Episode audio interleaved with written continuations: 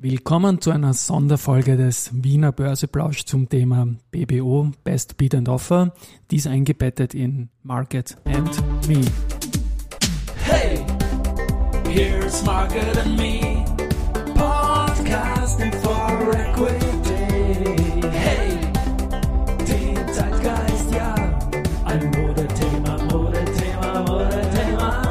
Ja, die Börse als Modethema und die Sonderfolge ist präsentiert von der ÖKP. Ja, mein Name ist Christian Drastil und mein Gast ist heute Thomas Reiner. Er ist Head of Member Sales and Business Development bei der Wiener Börse. Servus Thomas. Hallo, grüß dich. Freut Servus. mich, dass ich da bin. Ja, mich freut das auch sehr, sehr und ich glaube, wir machen die Folge gleich in Du, per Du. Wir Sehr sind gerne. per Du und unsere Hörerinnen und Hörer sind per Du.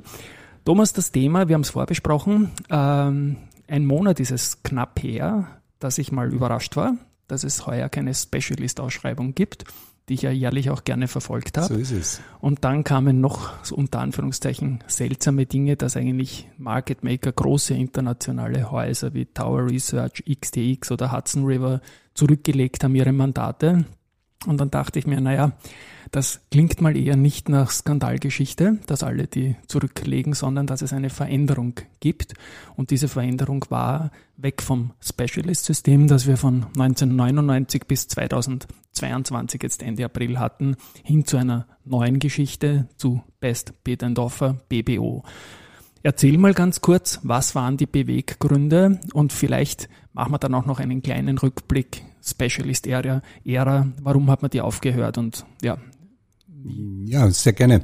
Ja, äh, das Specialist-Modell, das hatten wir äh, seit über 20 Jahren jetzt im Einsatz äh, und war im Wesentlichen dadurch gekennzeichnet, dass dieser Supermarket Maker, dieser Specialist, mehr Risiko nahm als andere Market Maker. Aber ähm, es war auch die Situation, dass in dem Modell das Risiko auf einen Teilnehmer sehr stark konzentriert war. Ich unterbreche da gleich kurz und ich glaube, ich habe es nicht vorher gesagt in der Anmoderation, aber ich glaube, an wichtigen Punkten stelle ich die Zwischenfragen Ja, halt einfach gerne. auch für die Hörerinnen vor allem. Das heißt, eine große Aktie im ATX hat mehrere Market Maker gehabt, manchmal sogar mehr als zehn in der Spitze, glaube ich. Und einer hat halt Supermarket Maker Specialist geheißen, der hat ein größeres Risiko genommen. Genau, so Ja. ist es. Ja. Und das ändert sich jetzt. Genau, so ist es. Also im Wesentlichen, oder fangen wir ganz grundsätzlich, im Market Making ist es so, dass Marktteilnehmer sich verpflichten, gegenüber den Börseunternehmen in gewissen Assetklassen, in dem Fall Aktien, im Prime Market der Wiener Börse, äh, verbindlich Liquidität zur Verfügung zu stellen. Und äh, das klassische Market Making ist so geregelt, dass eine Bank, äh, die in dem Bereich tätig ist, äh, sagt, okay, ich akzeptiere äh, die Vorgaben der Wiener Börse und quotiere in der Aktie XY so und so viele Aktien im Kauf und im Verkauf gleichzeitig mit einem gewissen Spread, den ich einhalten muss, über 80 Prozent der Handelszeit. Ähm, das haben wir äh, auch weiterhin im Einsatz, losgelöst von den Änderungen, die, die wir gemacht haben. Nur ist es eben so, dass dieser Specialist ersetzt wird jetzt oder ersetzt wurde durch dieses BBO Best Bid Offer Market Making. Eine wesentliche oder ganz grundsätzliche Unterscheidung ist die, dass es pro Wertpapier im Prime Market äh, die Funktion des Specialists nur einmal gegeben hat. Dieses BBO Market Making ist nicht mehr exklusiv für einen Marktteilnehmer, sondern das können mehrere übernehmen. Ja.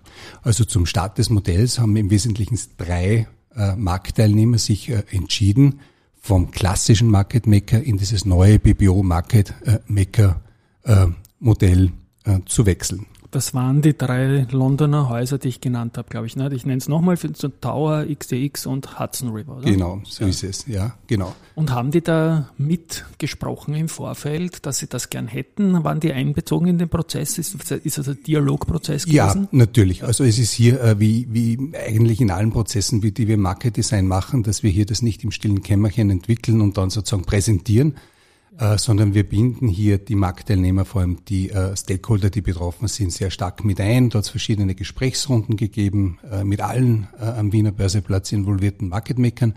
Äh, Und das ist dann äh, sozusagen in verschiedenen Feedbackschleifen diskutiert worden und im Endeffekt sind wir mit diesem Modell herausgekommen. Das Modell ist jetzt auch nichts, was ausschließlich an der Wiener Börse es gibt, sondern wir orientieren uns hier immer an anderen europäischen, vor allem europäischen Börsen. Äh, Und äh, diese Modelle oder ähnliche Modelle sind äh, durchaus an der Euronext, in der Euronext-Gruppe, an der Schweizer Börse, deutschen Börse, Nasdaq, UMX-Gruppe äh, auch im Einsatz. Ist das in Frankfurt Xetra gleichzeitig gestartet oder ist das in Frankfurt schon länger im Äh, Einsatz? Frankfurt hat es in einer leicht abgewandelten Funktion schon länger im Einsatz. Länger. Ja. Und das habt ihr euch genau angeschaut und für gut befunden. Genau, im- also Dialog. im Wesentlichen ist es so, dass wir die unterschiedlichen Modelle uns angeschaut haben, die Mhm. halt teilweise in der Spezifikation äh, unterschiedlich ausgestaltet waren. Äh, wir haben das dann sozusagen auch äh, backgetestet und äh, geschaut und angepasst auf die Größe des Marktes, auf die Werte, die gelistet sind, auf die Spezifikationen des Marktes und haben die äh, dem Grunde nach gleich wie alle internationalen europäischen Börsen auch eingesetzt mit risk-adjusted Parametern, Eckpunkten für den österreichischen Markt auf die jeweils äh, gültigen äh, Aktien. Mhm. Jetzt zitiere ich da deinen Chef, den Börsevorstand, den Christoph, den Christoph Boscham, der immer gesagt hat und immer sagt, dass es Ziel ist natürlich, die beste Preisqualität für österreichische Aktien auch in Wien anzubieten, um dann natürlich Logo und die Umsätze auch in Wien zu halten am, am Heimatmarkt. Ist das ein Schritt, ein weiterer Schritt in diese Richtung, der das noch verstärkt, vor allem gegen die OTC-Märkte? Ähm, da kannst du vielleicht auch die Ja. größten nennen, wer Ja. da die Konkurrenten sind, Ja. die wir ja gar nicht so kennen eigentlich. Absu abs absolut. Äh, Das ist im Wesentlichen äh, ja so, dass äh, es äh, im Handel von österreichischen Aktien als Execution-Platz, als Ausführungsplatz nicht nur die Wiener Börse gibt, sondern auch ähm, andere Handelsplätze und die schauen wir uns sehr genau an.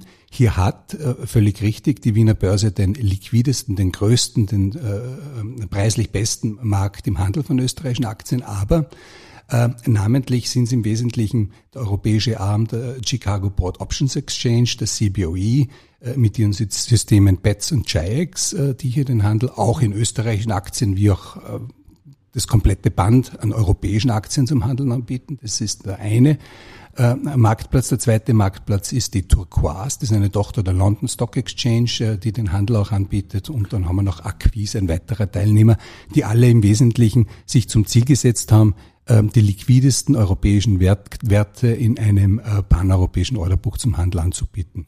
Kann man da im Zeitverlauf der letzten Jahre sagen, wie sich der Anteil dieser OTC-Börsen gegenüber dem Wiener Markt, den du ja hier jetzt vertrittst, nicht nur mir gegenüber, sondern generell Ja. äh, verändert hat? Ja, also wir haben hier eine äh, relativ stabile Position. Wir bewegen uns bei einem Market Share ungefähr von äh, 65 bis äh, 75 Prozent. Äh, Wir haben gesehen, vor allem in Krisensituationen, als die Covid-Krise gestartet hat, ähm, da ist es extrem auffällig, es war nicht nur in Wien, auch in den anderen europäischen Börsen oder Börsenplätzen, äh, dass hier die Liquidität an den Heimatbörseplätzen, das ist die Wiener Börse für österreichische Aktien, hier äh, zwar auch an, an, an Liquidität verloren hat, an Qualität, aber bei weitem weniger als die konkurrierenden Marktplätze. Das heißt, äh, gerade in diesen Krisenplätzen sind diese Heimatbörsen ein stabiler und verlässlicher Anker, was die Qualität und die Handelbarkeit in den Aktien betrifft, wo es dann nicht mehr äh, die möglicherweise gewohnte Liquidität an OTC-Märkten oder in anderen Märkten gibt. Okay, das war ja echt der Stress, der ist in diesem März 2020 Es war der Beginn, also die Halbierung von den Indizes in Wien. Absolut. Ja, das war schon. Absolut, absolut. Und äh, wir sehen natürlich auch, äh, wenn wir uns vergleichen hier mit unseren Konkurrenten im Handel von österreichischen Aktien, äh, dass die teilweise dann wieder aufgeholt haben, vor allem was den Spread betrifft. Und daher auch abgeleitet das BBO-Modell, das ja im Wesentlichen und im Grunde nichts anderes sagt, dass wir versuchen, Liquidität an der Spitze, an top of the book, äh, am Best Bid Offer äh, mehr und engere Orderbuchliquidität zu generieren, um uns weiter äh, positiv abzuheben von unseren Konkurrenten und äh, hier der definitiv äh, äh, äh, qualitativ beste, liquideste Handelsplatz für österreichische Aktien auch weiterhin zu sein. Hm, Jetzt komme ich noch zum Schluss, bevor wir zur Spitze des Orderbuchs und auch natürlich sehr interessant für die Privatanleger kommen. Noch einmal schließe ich mal mit dir jetzt gemeinsam die Specialist-Ära ab. Ähm, Ich habe es mitverfolgt, wir haben auch immer Preise vergeben auf Basis eurer äh, Statistiken, dass ich noch rauskriege.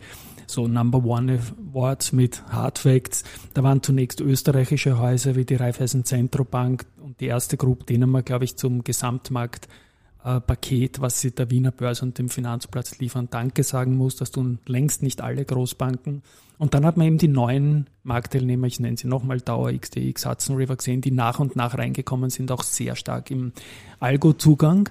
Ähm, vielleicht ein finales Fazit noch zu dieser doch 23 Jahre 20-jährigen Ära, war das ein Sprung für die Wiener Börse damals 1999 in dieses System zu springen? Ich glaube, es war damals auch gesynkt mit Xetra Frankfurt, wenn ich mich erinnere. Ne, war nicht zwingend gesynkt mit Xetra Frankfurt, aber es war sozusagen äh, 99 ist ja das Xetra Handelssystem in der Wiener Börse auch eingeführt worden.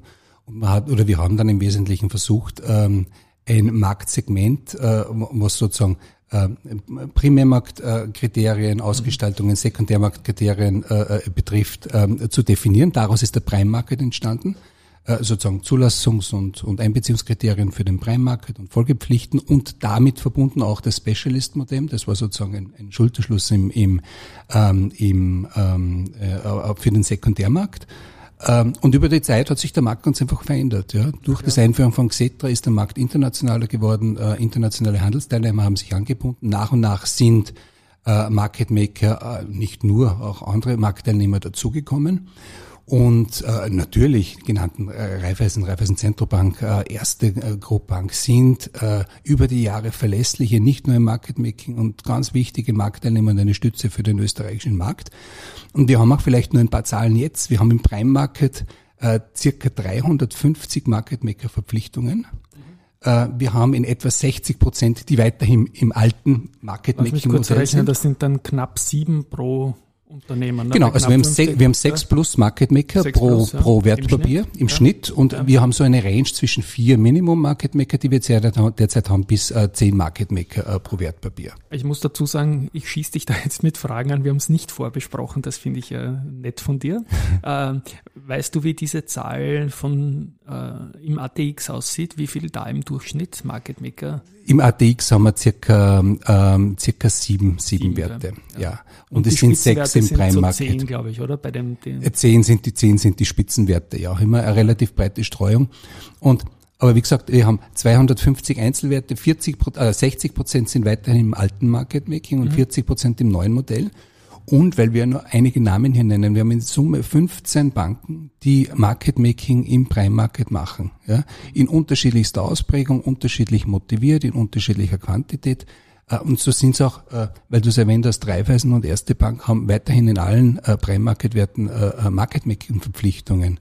Äh, die, die genannten äh, äh, Teilnehmer im BBO-Modell haben auch so viele Wertpapiere. Das heißt, wir haben einige oder sehr viele Marktteilnehmer, die durch die Bank ATX und sehr viele auch zusätzlich den Prime Market noch quotieren. Mhm. Jetzt haben wir die Spitze des Orderbuchs angesprochen. Also da geht es darum, ähm, dass das Spread zwischen Ankaufs- und Verkaufskurs möglichst eng ist. Das ist ein Qualitätskriterium, das ist eine Stärke oder auch eine Schwäche von einem Kapitalmarkt und zweitens noch, dass das Ganze mit ein bisschen Volumen auch unterlegt ist, mhm. dass ich das Ding auch handeln kann. Wie hat sich jetzt BBO da positiv eingewirkt? Ich denke, es hat sich positiv eingewirkt, weil das Specialist-System habe ich irgendwie in Erinnerung durchaus eine Size da, aber vielleicht manchmal ein Spread, wo nicht unbedingt der Autobus durchfahren kann, aber manchmal. Absolut, absolut. Also die, die, die, die Specialists per se, wie sie waren, haben ja mehr Volumen quotiert als die Market Maker, genau dreimal so viel vom Volumen her und haben einen engeren, im Regelfall einen engeren Spread quotiert als die Market Maker. Wir haben hier die derzeitigen Vorgaben, nur dass man ein paar Zahlen hat, 0,65 Prozent bis 2,7 Prozent ist der Spread, der von den Market Makern eingehalten werden muss im Market Making. Und äh, auch wenn ich den anhalte, bin ich natürlich nicht nicht an der Spitze des, äh, an der Spitze des Orderbooks. Ich bin nicht Best Bid und ich bin nicht Best Offer, weil der Market Spread im, im, im Durchschnitt ja äh, äh, viel, viel länger ist. Ja. Hier sind mhm. wir in etwa bei, bei, bei, bei 16, 17 Basispunkten, also 0,16, 0,17 Prozent im Schnitt gerechnet über den ATX jetzt. Ähm, und äh, das sind äh, auch 0,65 Prozent äh, schon sehr viel. Ähm, und darauf zielt eben auch dieses neue Modell ab, dass man nicht sagt, du musst einhalten äh, diesen Spread, sondern du sollst wirklich an der Spitze des Orderbuchs quotieren. Mhm. Äh, mit einem an das Risiko angepassten Volumen auch. Das ist im ATX 5000 Euro, es sind zweieinhalbtausend im ATX Prime, ähm, die hier quotiert werden müssen und es wird von der Börse auch überwacht. Ähm, äh, dass hier äh, über den Handelstag äh, entsprechend auch das zur Verfügung gestellt wird und wirkt sich positiv für alle am Sekundärmarkt aktiven Parteien mhm. aus, ja. für die Privaten genauso wie für die institutionellen Investoren. Weil einfach das Spread enger wird so und du es. weniger Slippage hast auch irgendwie, wenn es dann, dann so ist es. zwischen. Und Ein, eine Schwäche von Wien, das spreche ich so aus, hat mich selber oft auch geärgert, diese Teilausführungen mit Ministücken. Als Privatanleger, da hast du in einer illiquideren Aktie, aber durchaus auch ATX Prime, ja, manchmal 17 Stück, dann noch drei, dann noch zwei. Wird das dadurch auch besser? Verstärken die BBO Market Maker bestehende Quotes ja, auch? Ja, äh, das ist schon so, weil sozusagen äh, durch das BBO, äh, der kann sich nicht mit einem Stück vornherein äh, stellen. Und wir, wir sehen jetzt schon über die letzten Jahre nicht nur im österreichischen Markt generell, dass die, die, die Orders halt gesleist werden, auch in kleine Stücke, zwei, drei, vier, fünf Stück hineingestellt werden, was ähm, äh, ärgerlich ist, wenn man dann sozusagen dagegen handelt und man kriegt zwei, drei Ausführungen, verständlich. Äh, hier soll die äh, Menge des äh, BBO Market Makers auch helfen, um diese Anzahl der Teilausführungen zu reduzieren, definitiv, ja. Das wäre, glaube ich, ein ganz ein Riesenaufatmen für viele Privatanleger, wieder stärker was zu tun. Ja, absolut. Aber man darf natürlich auch nicht vergessen, dass äh, die kleinste handelbare Einheit ein Stück ist ein Stück Aktien und die kann man halt einfach kaufen auch. Also ist nichts, was Ja. dem Regularium nicht äh, entspricht, sag ich jetzt mal. Jetzt ein Beispiel mal, ein Rechenbeispiel angenommen, eine Aktie steht im Beat bei 100 gemäß BBO und ein großartiges, wär, wo wäre dann das Ask, um ein griffiges Beispiel zu machen? Äh, es kommt darauf an, aber wenn man sich das Orderbuch anschaut, äh, 100 auf äh, 100 auf ein, im Bid und 101 im Offer zum Beispiel, ja, dann wäre Best Bid zum Beispiel bei 100,01, je nachdem wie die Tick Size auch ist, wie die kleinste äh, handelbare äh, äh, Kursgröße, äh, Losgröße ist sozusagen auch. Ja. Erwartet ihr euch als Börse auch mehr Handelsvolumen durch das neue System oder gibt es nur eine gewisse Umverteilung, wenn man es mal kapiert, antizipiert hat? Oder wird dadurch auch der Handel angeregt, deiner Meinung? Ähm, der Handel wird sicherlich angeregt dadurch auch, ähm, weil ähm, besseres Orderbuch äh, sozusagen auch immer in Kombination mit äh, mehreren Handelsplätzen äh, dazu führt, äh, dass äh, am Ende des Tages mehr äh, gehandelt wird.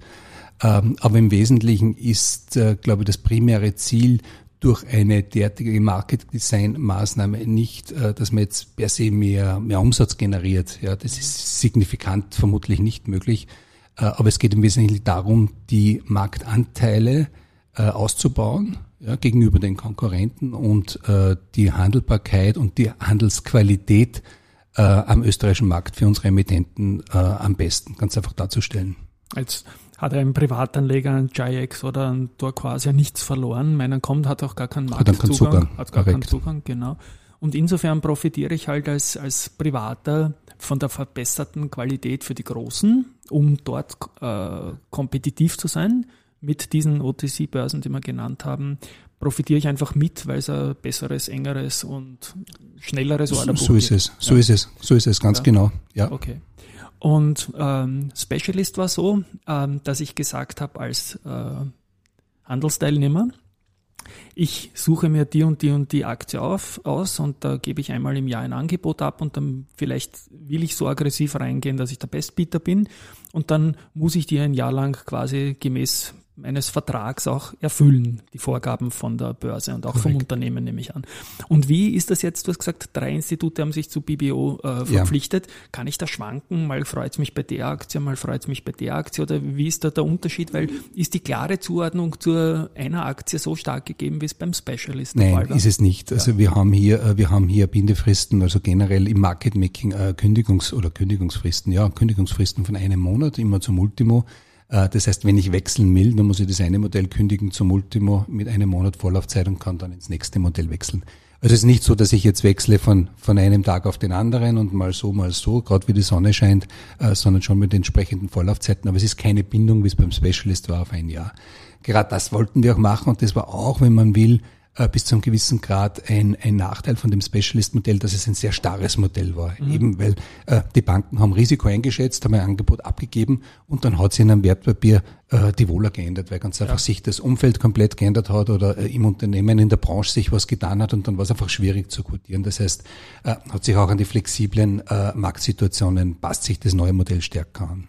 Mit wem hat jetzt eigentlich der BBO Market Maker den Vertrag? Mit der Wiener Börse oder mit dem Underlying? Dem Das mit der Wiener Börse, das Underlying äh, im Wesentlichen hat damit nichts zu tun. Ja. Äh, die werden informiert, die sind auch eingebunden worden und äh, haben, äh, informiert und auch en, entsprechend ähm, ähm, mit Vorlaufzeiten in den Prozess dabei gehabt. Aber hier gibt es keinen Vertrag äh, zwischen den äh, BBO Market Makern und den, und den Emittenten. Das ist ausschließlich die Wiener Börse und äh, dem, der jeweiligen Bank, die das macht. Also du warst zum Beispiel als erste Group oder als OMV im Verbund, um die drei größten zu nennen, eigentlich immer Passagier, wer dein Spe Specialist war, oder? Genau. Und das ist jetzt auch so. Genau so ist es, ja. Äh, Es können sich die Unterne Unternehmen natürlich äh, bemühen, und das machen sie Unternehmen auch, äh, dass sie generell schauen, dass sie so äh, viel wie möglich äh, Market Maker auch in ihren Aktien haben. Ja, ähm, äh, das macht die Börse auch äh, von sich aus, äh, weil wir natürlich versuchen, möglichst viele ähm, äh, Market Maker zu akquirieren äh, für für die für die, jedes einzelne Wertpapier äh, äh, kann jeder Emittent für sich selbst natürlich auch machen und machen die Unternehmen auch. Und du hast die Zahl 360 genannt für Natex Prime jetzt, die Äh, eingegangenen Verpflichtungen, oder? Äh, zwei, ich die 250 in Summe. 250, Entschuldigung, Ja, ja. Äh, im ATX Prime. Im Atex Prime korrekt. Mhm. Ähm, wie viel, wie ist da die Veränderung zu vor, vor zwei Monaten? Sind da Leute dazugekommen oder ist das in etwa die Zahl, die stabil geblieben ist an Verpflichtungen? Ja, es sind, äh, es sind hier 30, 40 Mandate ungefähr dazugekommen. Äh, deshalb, weil im neuen Modell, im BBO-Modell es so ist, äh, dass man nicht die Verpflichtung für ein einzelnes Wertpapier übernimmt, sondern für den gesamten Basket. Also im Wesentlichen haben wir zwei Baskets. Wir haben den ATX-Basket und den äh, restlichen Prime Market, Exclusive ATX. Und äh, man schließt den Vertrag mit der Börse, ich mache das BBO für den gesamten ATX oder ich mache es für den gesamten Prime Market oder nur für den Prime Market exklusive ATX. Man kann sich also nicht mehr für ein, für ein einzelnes Wertpapier entscheiden. Das ist weiterhin möglich im, im klassischen Market Making. Und dadurch, dass hier Pakete auch für den gesamten Prime Market übernommen worden, äh, übernommen wurden und übernommen ähm, worden sind, ähm, äh, gibt es hier äh, mehr Mandate, als es vorher gab. Und haben die drei, ich nenne sie nochmal Tower, XTX und Hudson River, haben die beide den ATX Basket und den Non-ATX Basket übernommen, weißt du das? äh, haben zwei von dreien haben den gesamten äh, ATX Prime übernommen und äh, die Tower hat nur den ATX äh, übernommen. Okay. Na, ich bin gespannt, wie sich das dann mittelfristig einreihen wird, auf jeden Fall auch in den Umsätzen, in den Monatsstatistiken. Das ist natürlich Äpfelbirnen irgendwie, weil du brauchst das Umfeld, du brauchst die Wohler, du brauchst diese ganzen Dinge. Ähm, der Mai ist jetzt mal kein Ausreißer weder nach oben, nach unten und die Umstellung selber technisch hat geklappt, an. Die oder? Umstellung technisch hat äh, sehr gut äh, funktioniert. Ähm, äh, also bis das live geht, es sind ja doch eine ganze Menge an, ich sage mal, Stakeholdern im weitesten Sinn, mit denen wir sprechen muss und das im Vorfeld äh, hinter, hinter den Kulissen diskutieren. Das sind einmal die, die codieren, die Market Maker, die Banken. Äh, das sind die Emittenten, die man mit ins Boot holen muss, aber natürlich auch die, ähm, äh, die Ein Finanzmarktaufsicht. Live-One-Take mit einem schönen. Klingelton. Alles gut, alles gut. Ja, alles, ja ich spiele jetzt keinen Jingle von mir. Nein. Ja. Nein. Ja, und, und äh, hat aber problemlos, äh, problemlos funktioniert, ja. Ja, sehr gut. Jetzt habe ich dann noch zwei Fragen. Äh, Die Wiener Börse ist ja auch ein großes Indexhaus, das viele Ja. Indizes berechnet. Erste Frage und die zweite Frage, die Emittenten von strukturierten Produkten. ja. wo man ja auch, da wünsche ich mir mehr äh, auf den Wiener Markt direkt bezogen, was jetzt Bonuszertifikate oder das klassische Angebot an Warrants betrifft. Gibt es da irgendwelche Dinge, die man beachten hat müssen bei dieser Umstellung, jetzt als Indexkalkulatorhaus auf der einen Seite und für Strukturierte auf der anderen Seite? Nein, nein, im Wesentlichen nichts zu beachten, denn es haben sich ja die Marktstrukturen als solche nicht, äh, Genau. nicht verändert. Ähm, es ist ja so, dass äh, die, die, die, die, die Market, Ma- Market Maker, in welcher Form auch immer, ob jetzt BBO oder Specialist, wie es früher war, hier ja äh, ganz regulär und nicht bevorzugt in Konkurrenz und äh, sozusagen eingefügt äh, in einem zentralen Orderbuch mit allen anderen Marktteilnehmern, mit den institutionellen, mit den privaten, äh, ver vermischt sind. Äh, das war so, das ist auch so und das ist gut so. Das heißt, alle Marktteilnehmer haben im Wesentlichen dieselben Informationen, äh, den gleichen Marktzugang und äh, agieren entsprechend ähm, ihrer, ihrer, ihrer, Ausrichtung und äh, ihrer, ihrer äh, Investitionsstory, die sie versichert sehen. Also auch für die Unternehmen selbst überhaupt keine Veränderung Nein, eigentlich. Ne? nein, nein, Ja. keine Veränderung. Nein. Okay. Gut, ich bin eigentlich sehr weit fortgeschritten mit meinen Fragen. Ich glaube, ich hab's mal so, das wird auch ein Beginn einer neuen Reihe sein, also die Fachhefte. Ich habe das in einer früheren Schaffensperiode mal gemacht, äh, eigentlich für mich selbst, um, um, um Wissen festzuschreiben, werden wieder kommen. Das wird auch zusammengefasst werden, Print. wird dann abrufbar sein in circa einem Monat unter christian-drastil.com slash Fachheft und wird auch im nächsten Börse Social Magazine mitgedruckt werden. Ja, Thomas, ähm, abschließend vielleicht gibt es noch irgendetwas, was ich vergessen habe oder irgendein Feedback, irgendeine Kinderkrankheit oder einfach alles so reibungslos, wie man sich erhofft hat. Nein, nein, eigentlich nicht. Ich möchte mich nur wirklich persönlich bei dir bedanken, dass du das Thema Gerne. auch aufgegriffen hast. Das, ist Anliegen. das, andere ist ein sehr, sehr komplexes Thema und äh, man ist relativ schnell äh, im Detail und in, in äh, äh, ist nicht so, womit jeder jetzt so tagtäglich zu tun hat und äh, äh, freut mich, dass du dir mal am Puls der Zeit auch an der Wiener Börse bist. Dankeschön dafür. Ich habe mein Hobby zu meinem Beruf gemacht. Dann sage ich mal, wieder den falschen Jingle. Der passiert mir immer, der Nachbar-Jingle. Ich spiele jetzt diesen hier, das ist mein Abspann-Jingle. Ja, danke Thomas. Ich Sehr möchte gerne. mich bei dieser Gelegenheit auch bei euch, den Hörerinnen und Hörern, fürs Interesse bedanken. Bei ja, Weiterleiten dieser Folge, wenn es Spaß gemacht hat. Es wird ähnliche Folgen geben und wir hören uns morgen Montag, weil diese Folge wird am Sonntag gesendet, wieder mit dem Wiener Börseplausch. Ciao und Baba. Ciao, Baba. Dankeschön.